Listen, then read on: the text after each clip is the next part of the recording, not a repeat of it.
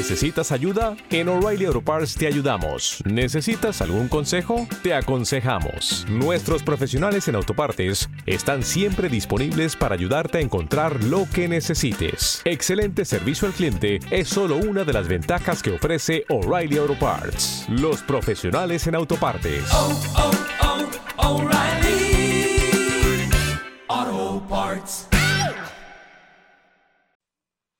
Este fin de semana hemos tenido presencia almeriense en los 38 Premios Goya de la Academia de las Artes y las Ciencias Cinematográficas de España, y esto debería llenar de orgullo a toda la gente de Almería, o por lo menos a una gran parte.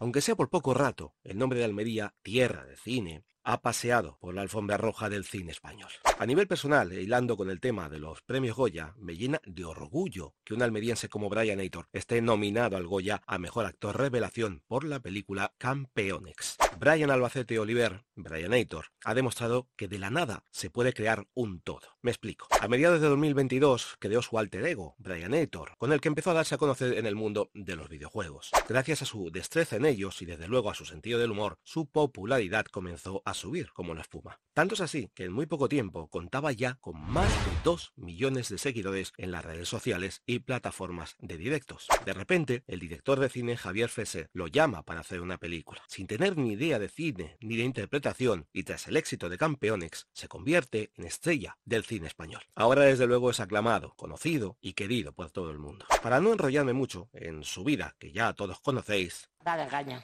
eh, eh, gracias. Brian Aitor, con casi 22 años, ha demostrado que todo es posible. Que a pesar de tener una dependencia, en su caso, del 87%, a pesar de las dificultades que pueda o no tener para hacer ciertas cosas tan básicas para nosotros, pero tan complicadas para algunas personas con discapacidad, nada es imposible. Todo un ejemplo de resiliencia y de actitud fuerte y positiva frente a las adversidades. Brian se ha convertido en todo un ejemplo para las personas con discapacidad, o más bien, y sin desmerecer al protagonista, El Iron Man tengo discapacidad. Hombre, tanto, tanto, no sé yo, pero sí, uno de tantos ejemplos de personas con discapacidad que cada día se superan, que cada día buscan la manera de dar otro paso adelante, que cada día suben el peldaño de una escalera que les lleva hacia una vida mejor. Desde luego, con ayuda indispensable de la gente que les rodea. El éxito también es de ellos, de padres, de hermanos, familiares, amigos o de asociaciones de personas con discapacidad. Todos ellos hacen posible el éxito de personas como Brian Aitor.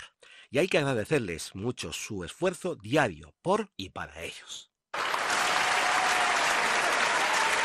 Almería debe sentirse orgullosa porque en ella hay asociaciones como la Federación de Asociaciones de Personas con Discapacidad Física y Orgánica en Almería, FAAM, la Fundación El Saliente, la Asociación Murgi, la Asociación a toda vela, la Asociación Asalsido Down Almería, la Asociación Comarcal de Discapacitados de los Vélez, ASOCODI, la Asociación de Niños con Discapacidad de Almería, ANDA, la Asociación de Parálisis Cerebral, ASPACE, Asociación de Padres, Madres y Protectores de Personas con Discapacidad Intelectual en Almería, ASPAPROS, la Asociación para la Promoción de las Personas con Discapacidad Intelectual del Levante Almeriense, ASPRODALBA, y tantas y tantas y tantas otras asociaciones que cada día ayudan a personas con discapacidad en la provincia de Almería. Perdonadme si no cito a todas, pero que sepáis que estéis incluidas en este editorial. No quiero olvidar y de manera personal a la Fundación Isabel Enrique Díaz, una organización sin ánimo de lucro y con la que tengo mayor contacto, creada por personas preocupadas por el bienestar y desarrollo de las personas menos favorecidas de nuestra sociedad. Uno de los proyectos en los que la fundación está inmersa es con la asociación Tano es mi ángel, creada para dar visibilidad al síndrome de Angelman y cuya enfermedad fue diagnosticada a Tano, un niño de dos años de Huercal de Almería, ya denominado Ángel de la Sonrisa Eterna y con cuya asociación colabora la escritora Marichu del Pozo, donando todos los beneficios de su libro Poesía del Alma a la causa. Así que si tenéis ocasión de comprarlo, hacedlo. Este año 2024 la Fundación tiene preparadas una gran cantidad de proyectos enormes, con la colaboración de personajes conocidos, llamadle famosos, que también han puesto su granito de arena. Desde luego, sin saber nada más, de momento, ya sé que esto va a ser un éxito seguro. Solo deciros que si tenéis la oportunidad de colaborar con alguna de estas asociaciones, desde luego vais a hacer una labor enorme. Un voluntariado que os llenará de orgullo y, aunque suene místico, os enriquecerá al alma. Gracias a todos, gracias a todas las asociaciones por lo que hacéis por las personas con discapacidad. Y ahora, noticias.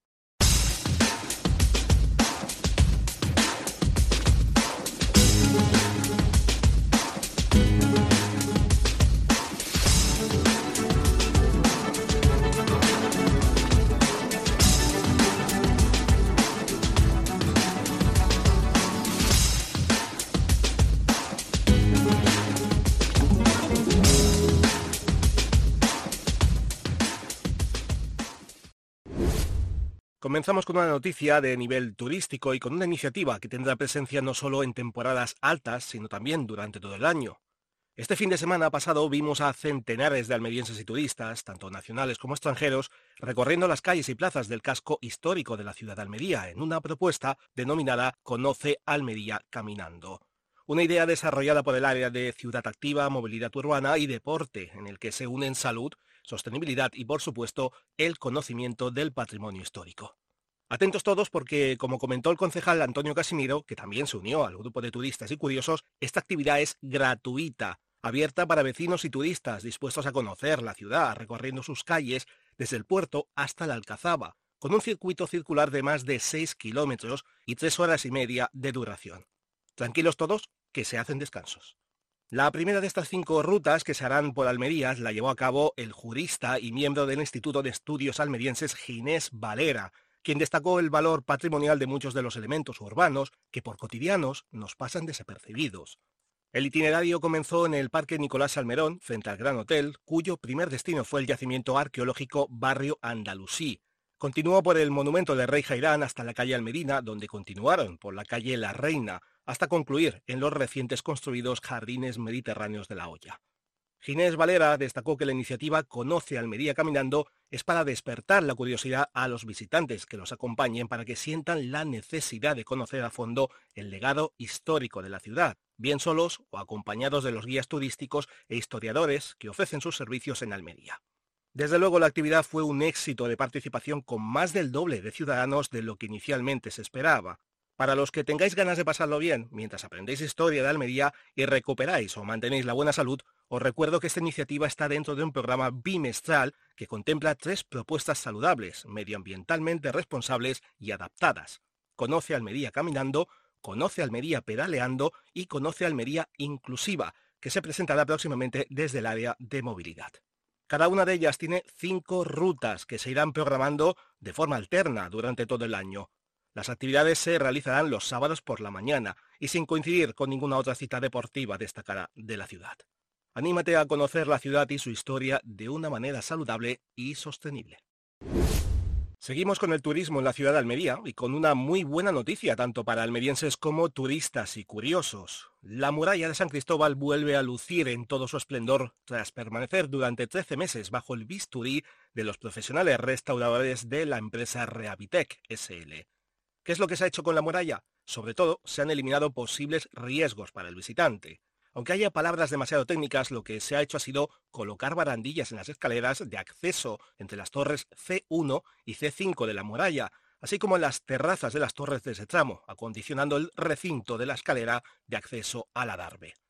También se ha realizado la reconstrucción parcial de los antepechos caídos en varias de las torres de mampostería, en parte del lienzo de la muralla, y la recuperación parcial de la volumetría de la torre C8 por encima del nivel de la Darbe, subiendo hasta la altura en la que estaba el forjado de techo de su planta baja, según el mismo modelo que se repite en las torres de alrededor. Además, en una de las torres se ha reconstruido la escalera y la bóveda de acceso a la terraza, se ha rehecho las almenas y aspilleras que faltaban, según el modelo de las conservadas, y se ha dotado de una gárgola de evacuación de aguas pluviales de la terraza en la cara norte. Los restauradores han concluido sus trabajos de rehabilitación reparando los restos dispersos de las torres y lienzos de la Almudaina o Ciudadela, en grave peligro de desaparición y que nunca habían sido suficientemente documentados.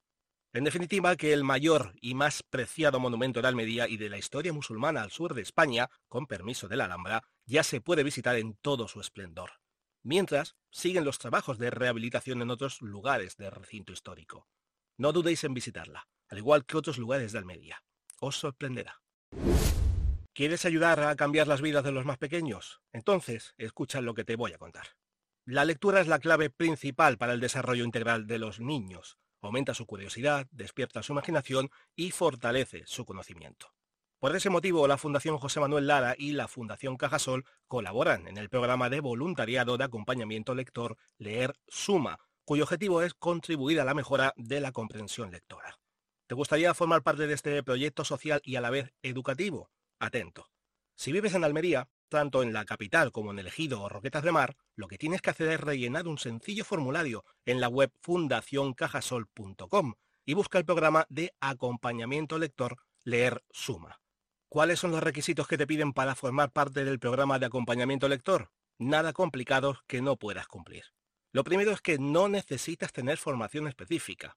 Eso sí, necesitas disponer solo de una hora y media a la semana hasta el mes de junio, buena competencia lectora, más de 16 años de edad y sobre todo, y lo más importante, ganas de ayudar. La Fundación José Manuel Lara lleva más de 30 años fomentando la lectura en Andalucía y desde hace años apuesta en la mejora de la comprensión lectora con la implementación de un programa de acompañamiento lector en Andalucía, Ceuta y Melilla, financiado con fondos Next Generation de la Unión Europea a través del Ministerio de Inclusión, Seguridad Social y Migraciones. El proyecto trabaja con menores de entornos vulnerables y además tiene como premisa evitar el absentismo escolar. Únete al programa de acompañamiento lector Leer Suma y ayuda a inspirar a la próxima generación de lectores. Y de un voluntariado a otro, también muy importante, en este caso para las personas con discapacidad. La Asociación de Personas con Discapacidad Verde y Blanca ha dado a conocer su proyecto Reafico, al Colegio de Educación Especial Provincial Princesa Sofía y demostrar con pruebas cómo es posible promover una rehabilitación física y cognitiva en el alumnado con discapacidad a través de la realidad virtual. En un taller innovador, Verde y Blanca ha llevado a cabo la formación sobre el uso de la realidad virtual, aprovechando al máximo el potencial de las gafas Meta Quest 2 y programas especializados. Este avance tecnológico está cambiando el proceso de la neurorehabilitación físico-cognitiva, ofreciendo esperanza a pacientes con diversas discapacidades en la provincia de Almería. Carmen Jiménez, psicóloga de Verde y Blanca, ha comentado que la asociación dispone de conocimientos y medios necesarios para facilitar una integración a la realidad virtual accesible e igualitaria. Lo que se busca es facilitarles experiencias que son imposibles de vivir por personas con limitaciones en el plano físico, porque no existen adaptaciones, como subir a una montaña rusa, hacer submarinismo o escalar un monte, así como promover la movilidad y la estimulación cognitiva a través de la interacción con la realidad virtual. El proyecto Reafico, cuyo desarrollo tecnológico también ha colaborado la Universidad de Almería, cuenta con el apoyo de la Caixa y ya ha beneficiado a más de 30 personas usuarias tanto del Centro de Fisioterapia de Verde y Blanca como de su centro ocupacional Juan Goitisolo. Y no dejamos el mundo de la inclusión. La Asociación de Padres y Madres y Protectores de Personas con Discapacidad Intelectual en Almería, ASPAPROS, está de enhorabuena y no es para menos. La Agencia de Calidad Sanitaria de Andalucía ha entregado el certificado de calidad en nivel avanzado para su residencia de adultos, centro ocupacional y unidad de estancia diurna para personas con discapacidad de La Juaida. El delegado territorial de Inclusión Social, Juventud, Familias e Igualdad, Francisco Bellido, ha subrayado que ASPAPROS pone de manifiesto su compromiso con la mejora continua y la calidad de la asistencia que prestan a los usuarios, garantizando que su actividad se ajusta a los estándares de calidad definidos por la Agencia de Calidad Sanitaria. Para recibir esta certificación de calidad, la agencia evalúa la organización de la actividad, la accesibilidad y continuidad de la atención, los derechos de los usuarios o la seguridad de los procesos. Aspapros, según la agencia, ha conseguido cumplir cerca del 60% de los 110 estándares previstos por el programa específico de la AXA para servicios residenciales. Desde luego que Aspapros, ahora que tiene el certificado de calidad sanitaria, no se va a quedar aquí en su compromiso por dar una vida mejor y un cuidado excelente en favor de las personas con discapacidad. Todo lo contrario, esto les anima a seguir adelante no solo con fuerza, sino también con orgullo. Enhorabuena a todos los miembros de Aspapros. La primavera está a la vuelta de la esquina. Eso si el tiempo no cambia de repente, como parece que va a ocurrir, y en los almendros comienzan a brotar sus flores de forma tímida. Por eso hay que aprovechar la ocasión en que los almendros comienzan a estar en flor para ir a pasear por el campo y ver este espectáculo que nos trae la madre naturaleza en la comarca de Filabres a la Milla. Apuntad bien porque desde el 3 de febrero al 3 de marzo, todos los sábados y domingos, podréis disfrutar de una nueva edición de las rutas del almendro en flor y las jornadas gastronómicas de la almendra. No os preocupéis si no podéis ir a una de estas rutas, porque este año se realizarán 10 rutas guiadas por distintas zonas de 11 municipios de la comarca. Alcudia de Montagut, Benizalón, Castro de Filabres, Lubrín, Lucainena de las Torres, Senés, Sorbas, Tabernas, Taal y Uleila del Campo. Y disfrutar de la gastronomía de cada lugar, la naturaleza y otros muchos atractivos que seguro será del interés de todos, como el folclore, la artesanía o el patrimonio histórico y etnográfico. Así que no tenéis excusa para decir que no has podido ir a la ruta del almendro en flor.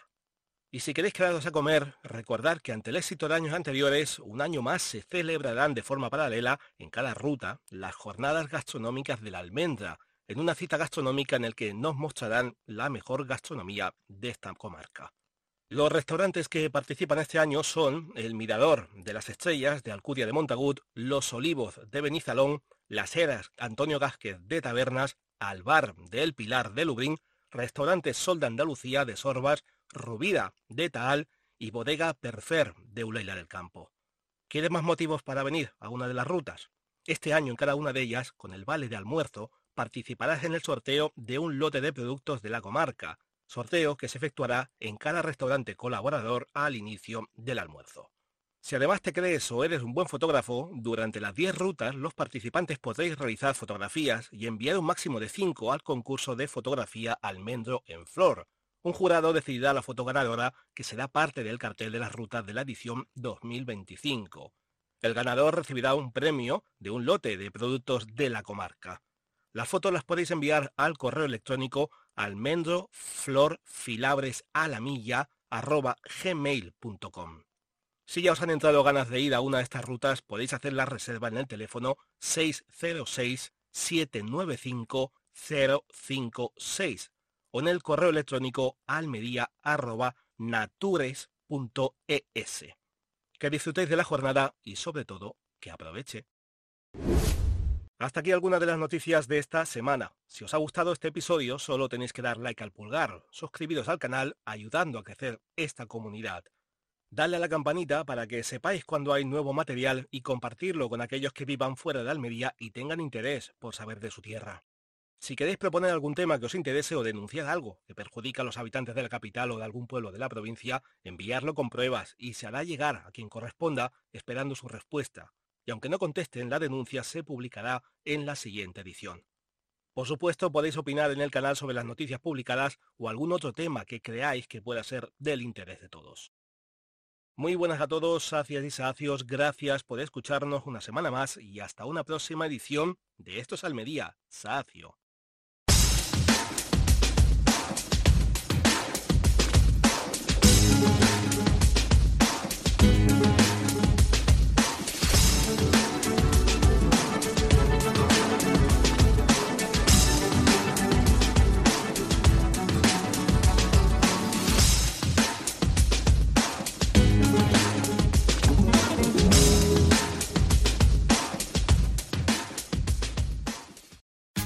Tax day is coming. Oh, no.